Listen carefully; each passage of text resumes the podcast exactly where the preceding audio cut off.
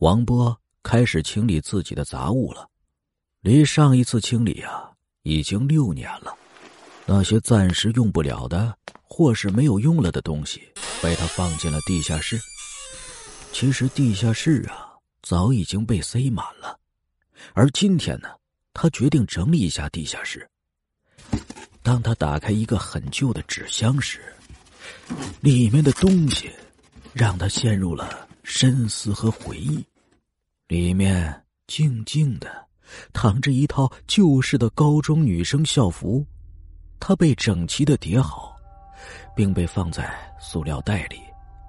王波打开塑料袋把衣服取出来，放在手里细细的打量。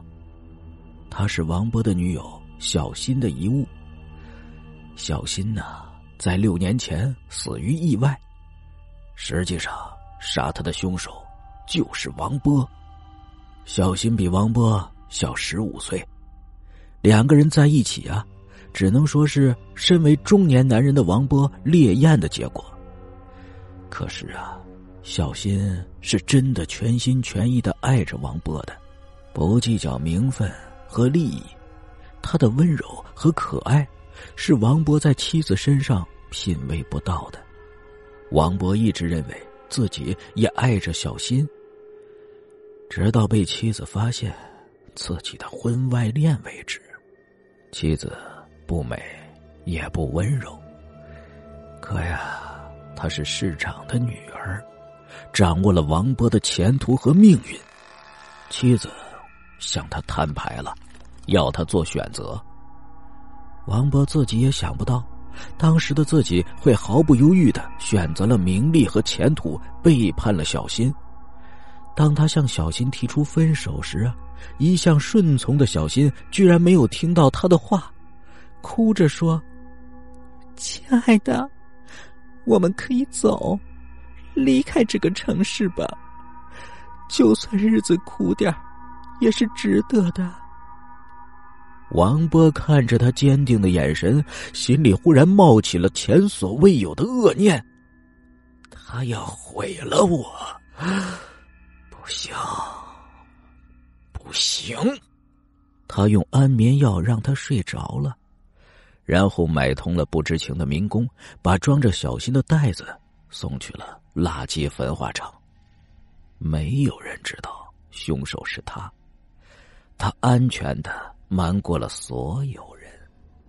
在这六年，他官运亨通，当上了局长。即使是去年妻子呀因病去世后，他的地位也没有动摇。把衣服放回箱子，王波离开了地下室。这六年，他也常常想念小新，想念他的温柔和可爱，想念以前的快乐生活。尽管是他亲手杀了小新。晚上还有会议，他放下了思绪，出门了。回来时已经是十一点多了。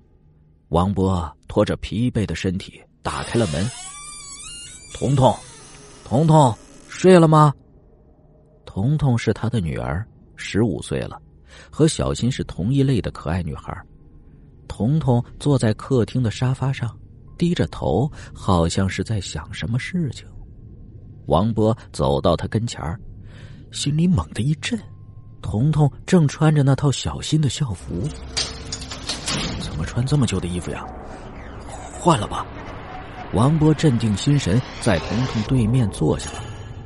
彤彤的声音有点沙哑：“我在地下室里看到他，觉得好看，就穿了起来。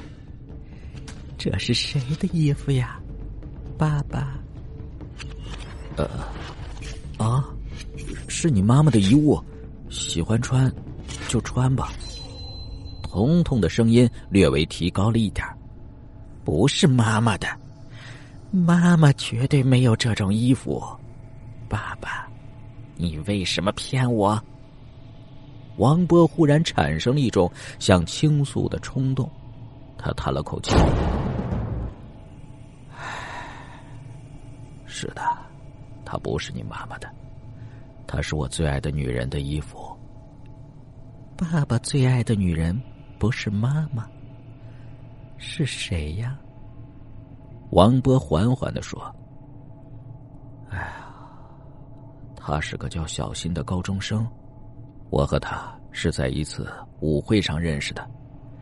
他对爸爸很好，很温柔，不像你妈妈那样。